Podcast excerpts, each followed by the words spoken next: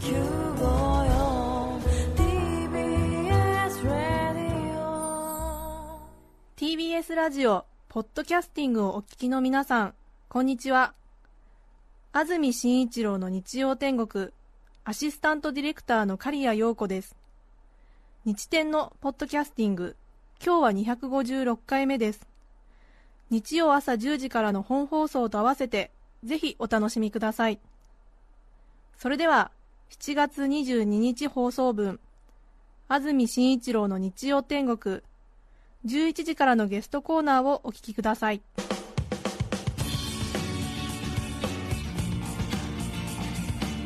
それでは今日のゲストです。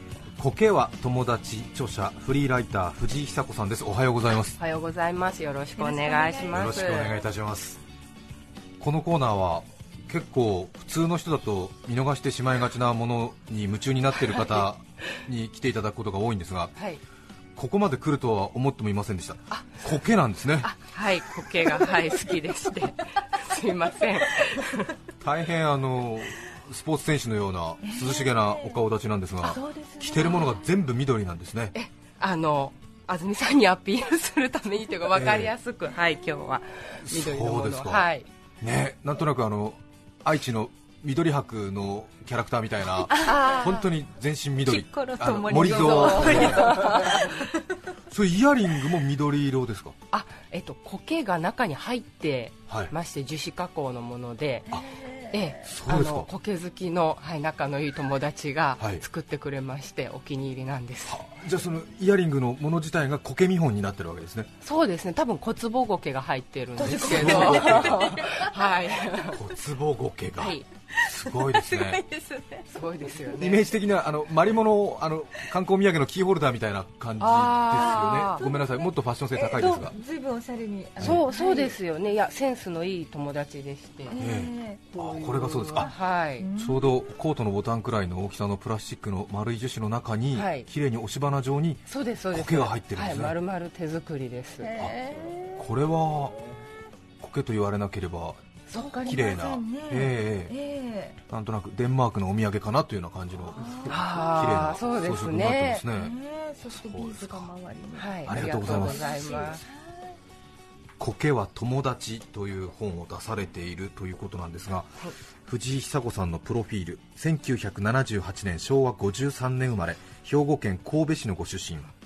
学校を卒業後編集ライターの仕事に就きます文系ど真ん中の人生を送りながらも幼少期から自然が好きでいつしか苔に魅了されるように。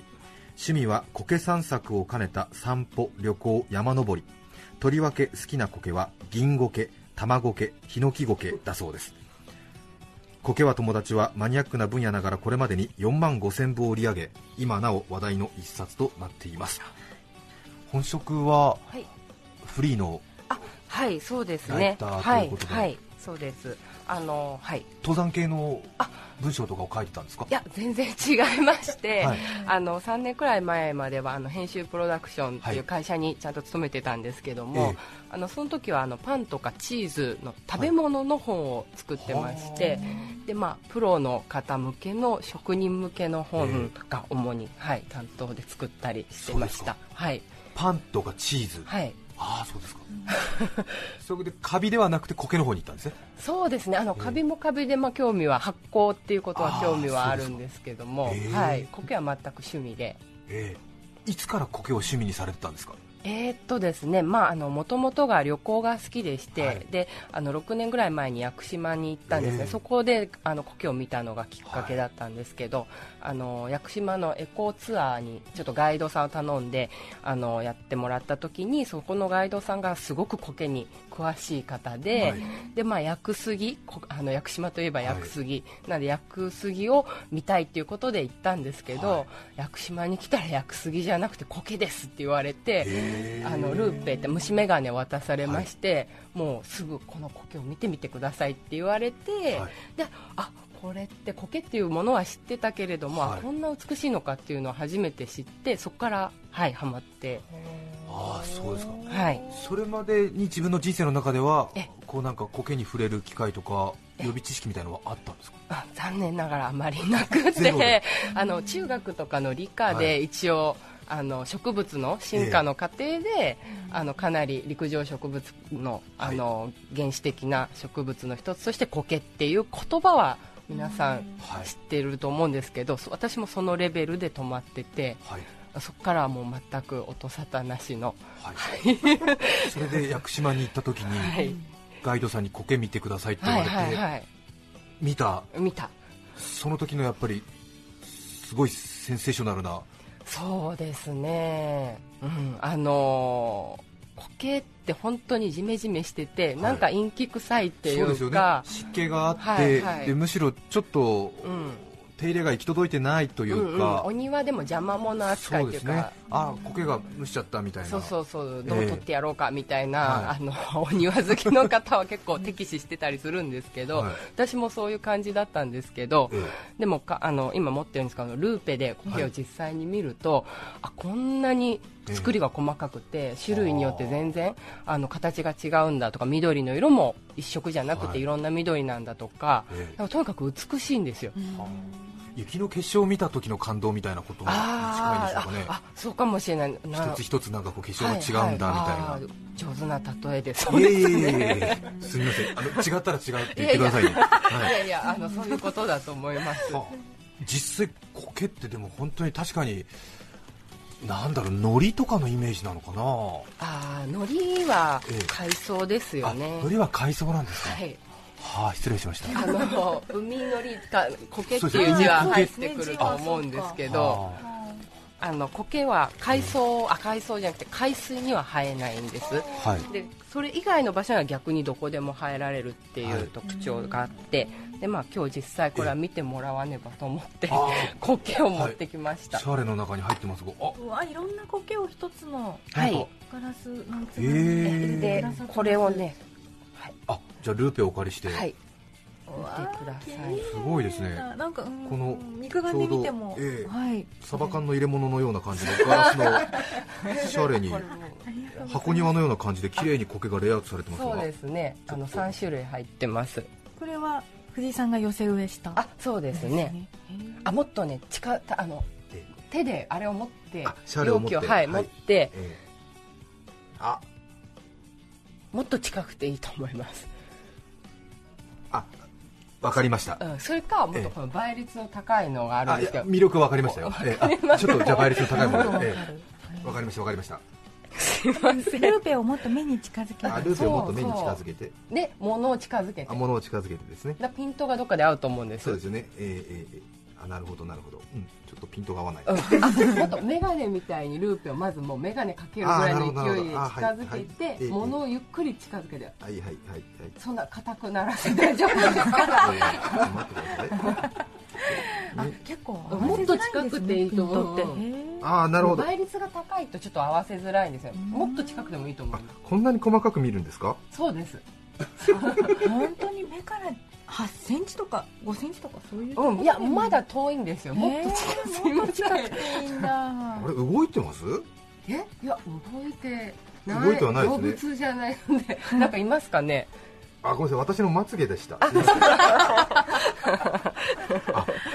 これは確かに。あそうですか。想像以上に、あありがとうございの世界観が立体的で、うんうん。あの今写真集であの普通の日常を、はい。あの高いところからはいはい。特殊なレンズで撮るとあの模型でできてるように。あははははなるほど。箱庭をこう箱庭みたいな。俯瞰で見てるみたいな、はい。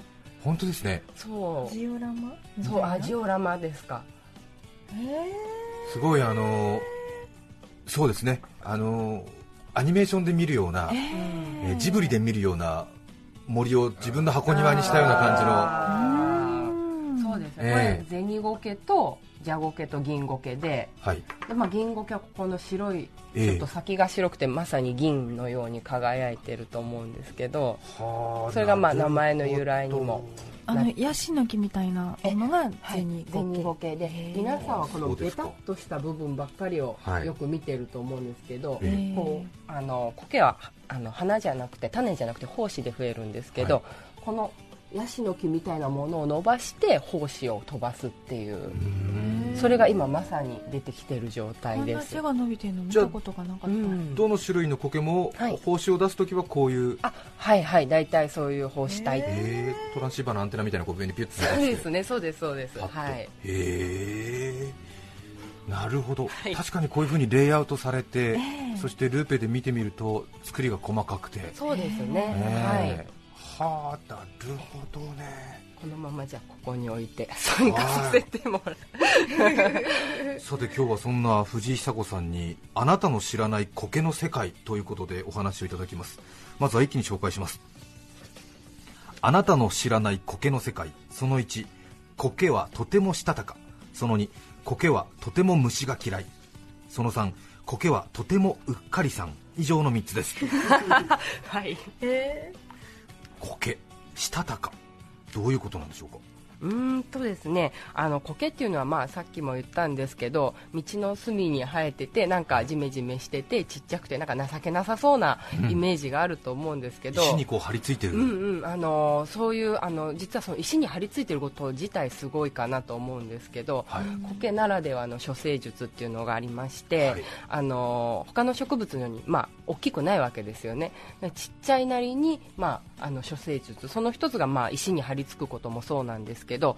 それを裏を返せば土がいらないってことなんですよね。そうですよね、木とか石とかコンクリートとか、うんうんうん、そういう場所にも入れるっていう、でまあ、先ほども言いましたけど海水以外なら入れるので水の中でも行けるし、はい。まあ、もちろん土の上でも行けるし、まあ、側面でもこう、あのなんていうの水平な場所じゃなくてもえ全然どこでも行ける平面じゃなくても行けるっていう。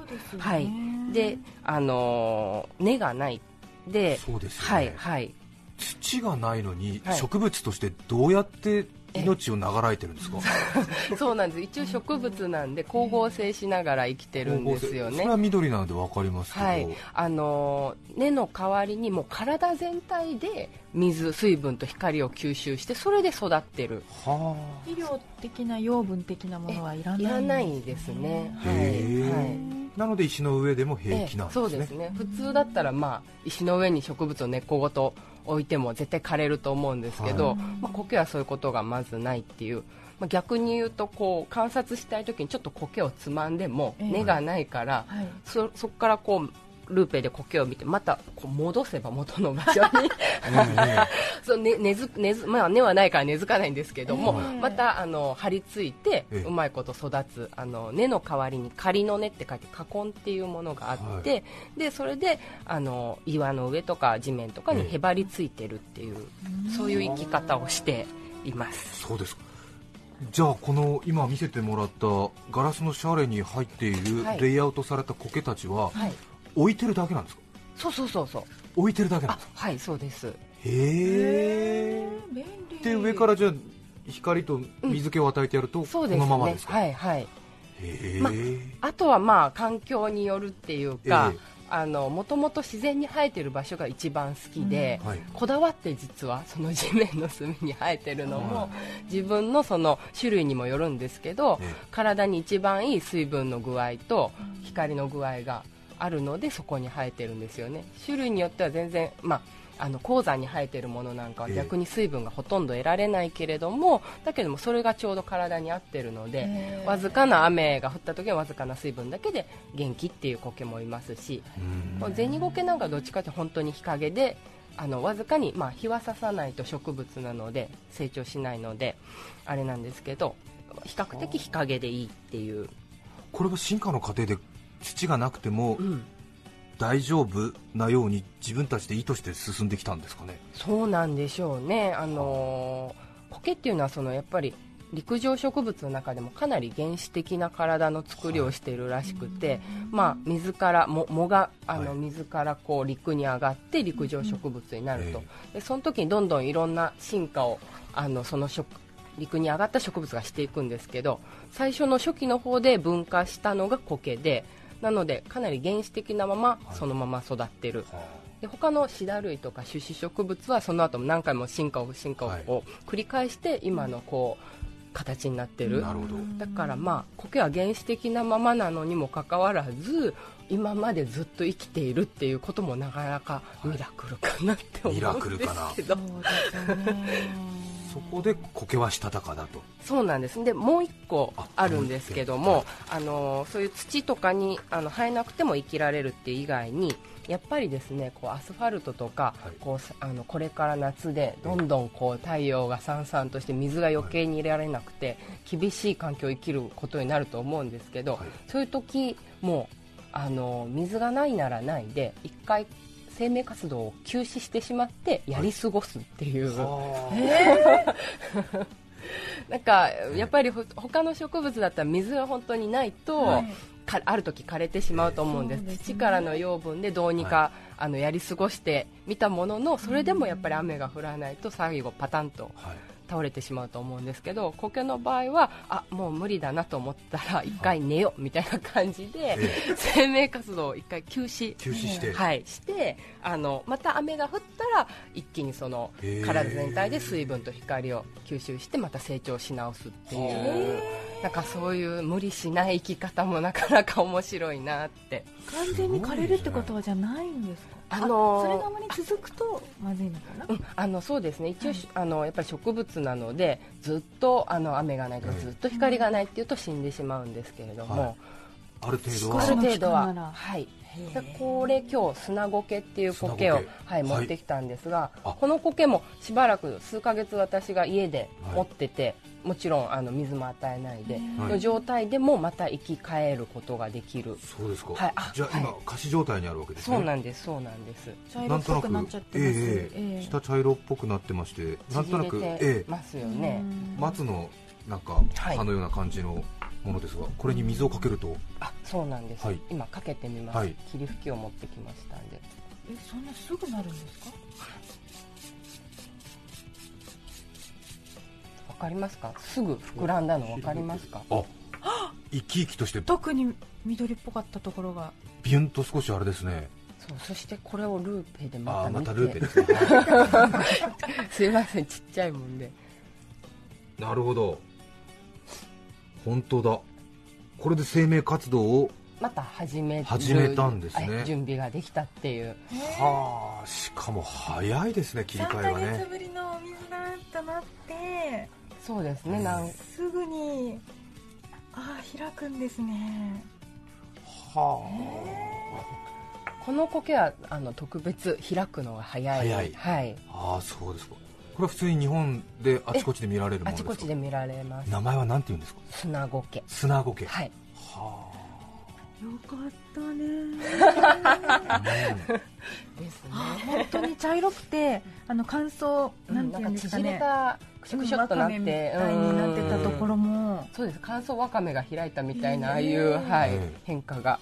はでも星みたいな形しててなかなか、はい。あ一つ一つ。はい結構あれですよね。えデザインされてああの星型に葉をつけていたりするんですね。ね。ものすごい小さいものですけど、うん。わ私のこの本書いた本の中でも、はい。まあ、あのこのきらびやかさでええ。砂苔なので で星のように見えるんでうん。苔界のスターと勝手に 呼んで苔界のスちょっと、ターですね、はい、気に入ってる苔ですね。さあそして2つ目ははい。苔は虫が嫌い。はいそうなんですねあの普通植物ってあの、まあ、虫たちは植物の花あの葉を食べたりとか、はまあ、実を食べたりとかして、まあ、栄養源にしてるわけですよね。ね。うんだけれども、まあ、一方で花粉を運んでもらうとか、はい。まあ、虫に助けられてる一面もあると思うんです、えだけど、まあ、あの苔はさっきも言ったんですがあの胞子で増える。はい。で花が咲かないんですね。なのでもう虫に別に助けられてくれなくていいっていう、は はい、ことであ、え。あのーでまあ、あと食べられる一方じゃ困るんで、はい。まあ、虫が嫌いと。えはあ。で、まああのー虫にその食べられないようにするために、まあ、何をしたかっていう、はい。何をしたと思いますか？苔が。はい、虫から身を守るために。はいはいはあ。触った感じはソフトだからうん。トゲとかじゃないですよね。目立たないようにするとあ目かですか立たない。ううん。いや量を少なくするとか。ー いや違いましてですね、はい。まあ、徹底的にまずくなるっていう。まずくなる 食べてもペッてなるぐらい、まあ、自身がまずくなれば、ええ。まあ、あの虫も寄りつかんだろうということそうでですか。そうか。それで人間も苔っていうのは食用にすることを考えてないんですかね？うんあのーもし食用になってたらとっくにこう今の食文化に上がってると思うんですけど。そうですよね。日本人好きですもんねうん。海藻とか、うん。ええ。全くなってないですよね、はい。なので、まあ、どっかの歴史で食べたかもしれないけどやっぱりまずくて、はい食文化にはなら ならなかったんじゃないですかね。昆虫動物はほとんど苔食そうですね。あの一部の苔に対して、まあ、ガの幼虫が食べるとかっていう、あの例外はもちろんあるんですけども、ええ。基本的には、はい、食べないですね。北極とかでなんかアザラシとかが苔食べてそうなイメージありますけどあー少しあの食べる。そうですね。北欧でよくトナカイが苔を食べるみたいな話は聞くんですけどあえ。えれはまたちょっと話が難しくなるんですけど地衣類っていう別の植物というか菌類というか別のもので、ただ名前に苔がついてるんでこっちの植物の苔かなと思うんですけどちょっとまた別物。お詳しいですね。じゃあ苔はまずいということは まずい。もう動物界では一致した意見ということになりますね。そうですね。私もえ一応確認のため以前ちょっと食べてみたんですけど やっぱりまずいなっていう。はあ。はい。なんか松の葉を噛んだような感じなんですか？ああ、うん、そうかもしれない。なんかガシャガシャええ苦ええ々。苦してるとか。でも種類によって味が違うっていう発見はありまして。そうですか。はい割とこの今日持ってきたジャゴケはええ。爽やか。ああそうです。かへえ。確かに外敵から身を守るためにええ。毒を持つんでもなくトゲを持つんでもなく、驚くほどまずくなるそうですね。なんか相手をこうししてやろうっていうんじゃなくて、うん。もう来ないでっていうこと確かに。でわかります私もお寿司を食べるたびにアジとかマグロはあどうして自分の身を守るためにもっと自分の身をまずくしなかったんだろうってたんですって思いねますよね。こんなに美味しかったら食べちゃうよっていう。はあ。さあそして3つ目ですけども、はい。苔はとてもうっかりさんはい、また可愛いところなんですけども、はい。まああのー劇的にまずくなることで虫から身を守るっていうことはそうですね。処世術として、成功しましたね、はい、したんですけれども、まああのーセキュリティが甘いって言いますか あの虫には食べられないようにはしてるんだけども、はい。別に虫が住んでくれる分にはいいよっていうはあ。へあのはい。ちっちゃいちっちゃい虫ね。そうですね。あのーあの線虫ですとかワムシですとかクマムシとかっていう、まあ、微生物ですよね、の類はあの勝手に住んでて、はい。でまあ、危害を加えなけばなければ全然どうぞっていう。あなるほど、はい。でも苔は別にメリットはない。ないんですね。だからまあ苔もウェルカムじゃなかったかもしれないけど気づいたら住まれてたしみたいなことで、あのちょうど、まあ、水分を含むわけですよね、苔が。なので、そういう微生物が生きやすい環境が、まあ、それなりに多分整ってるんだろうということで、じゃあその微生物をじゃあ自分たちの湿度のもとうん。快適に暮らしてもらうという役割は完全ボランティアで、ボランティアです。そうですね。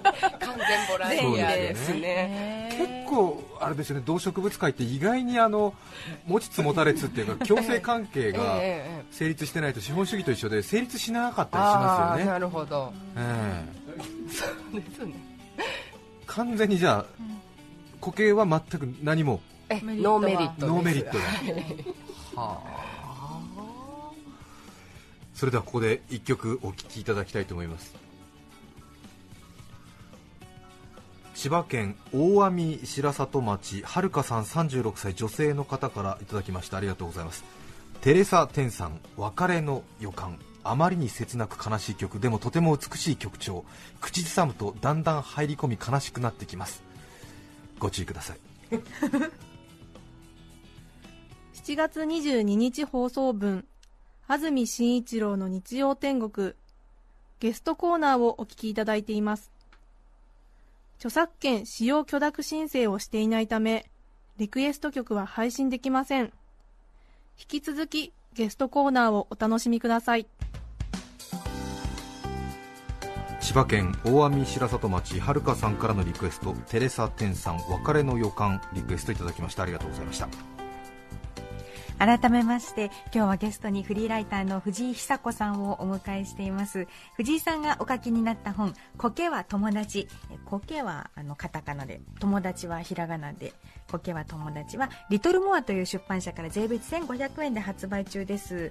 まさに苔と友達になるための入門書です、えーイラストも可愛らしいですしエッセイもとてもほのぼの面白くてですね、えー50種類の苔キャラ図鑑もおしまいの方についていて、はとても楽しい一冊です。砂苔はスターだみたいな。あそうです。そうです。あのええ。写真だけじゃなくてちょっとキャラクター化したイラストも入れてみまして、より、はい、あの親しみやすくなるような内容に、はい、してます。ですねどうしたら苔が話しかけてきてくれるかとかいそういうちょっとはい。はい苔を、はい、ちょっと擬人化してはい。より身近に感じてもらえるような、はい、設定の、はい、内容ですね。そうですね。苔は多分世界中で何万って種類があるんじゃないですか、ありますね。あの、うね。はい、2万種1万6000とか1万8000とか、まあ、約2万種近くありまして、でこのあの世界から見て国土がちっちゃい日本でもその10分の1ってこれ結構すごいことなんですけど、1700種とか前後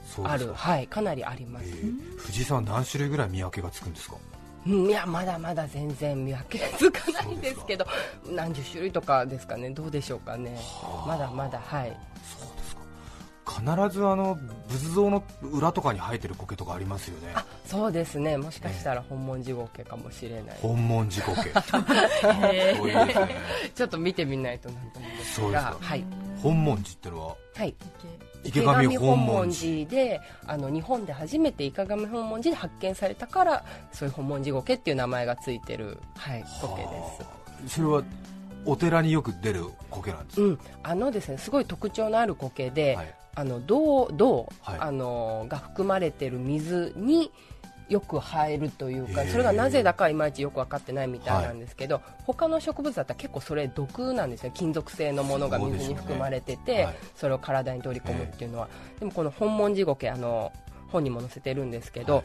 これはなぜかそういう他の植物は避けて通る場所ではい。生えることができると、へー。で神社とか仏像って言ったらよく銅吹き屋根だとか、ええ。その仏像も銅製だったら、はいあのそういうところに生えやすいので割と神社とかお寺で見つけやすい苔ですね。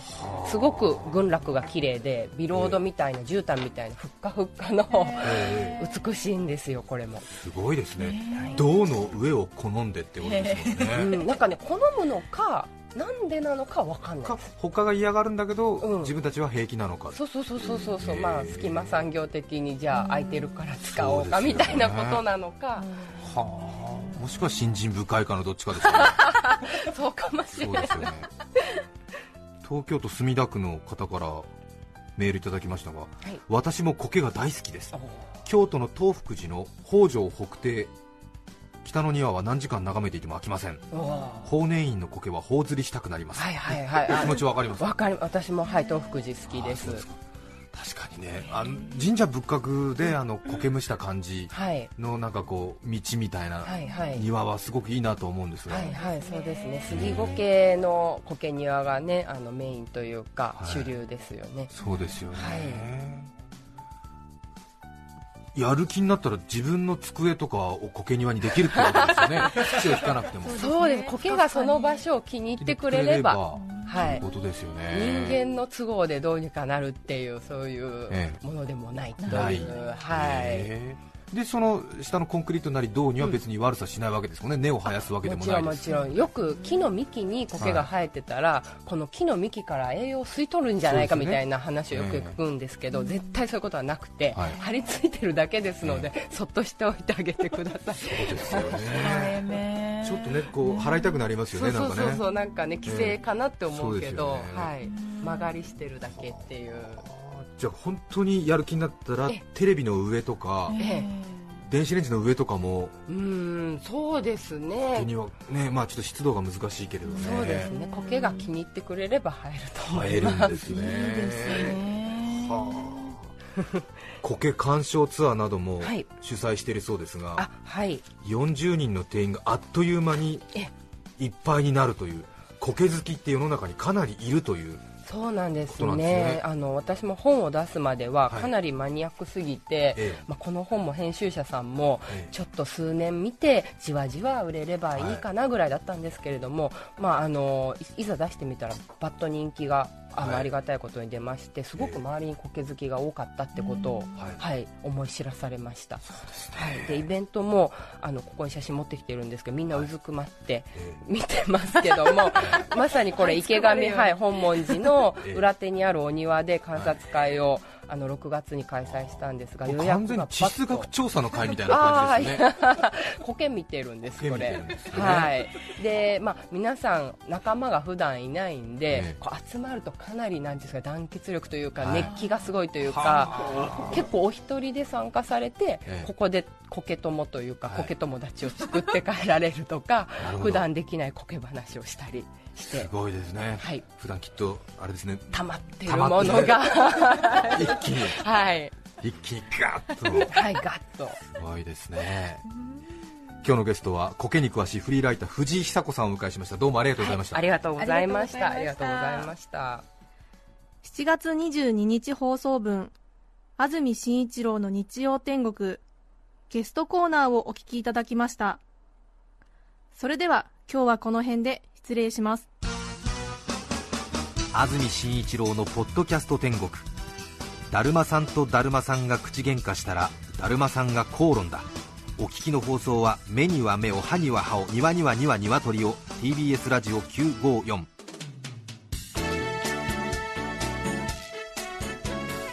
さて来週7月29日の安住紳一郎の日曜天国。メッセージテーマは「夏が来れば思い出すこと」ゲストはうなぎ博士塚本克美さんです。それでは来週も日曜朝10時 TBS ラジオ954でお会いしましょう。さようなら。安住紳一郎の「ポッドキャスト天国」これはあくまで試供品皆まで語れぬポッドキャスト。ぜひ本放送を聞きなされ。TBS ラジオ954ポッドキャスティング TBS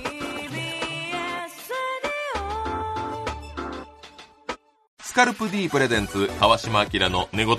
毎週ゲストの芸人とたっぷりトークをしたりいろんな企画をやります。そらしど本坊と向井の近況を戦わせるコーナーもあります。向井意気込みをどうぞ。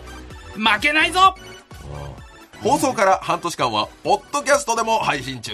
ぜひ聞いてください。うん。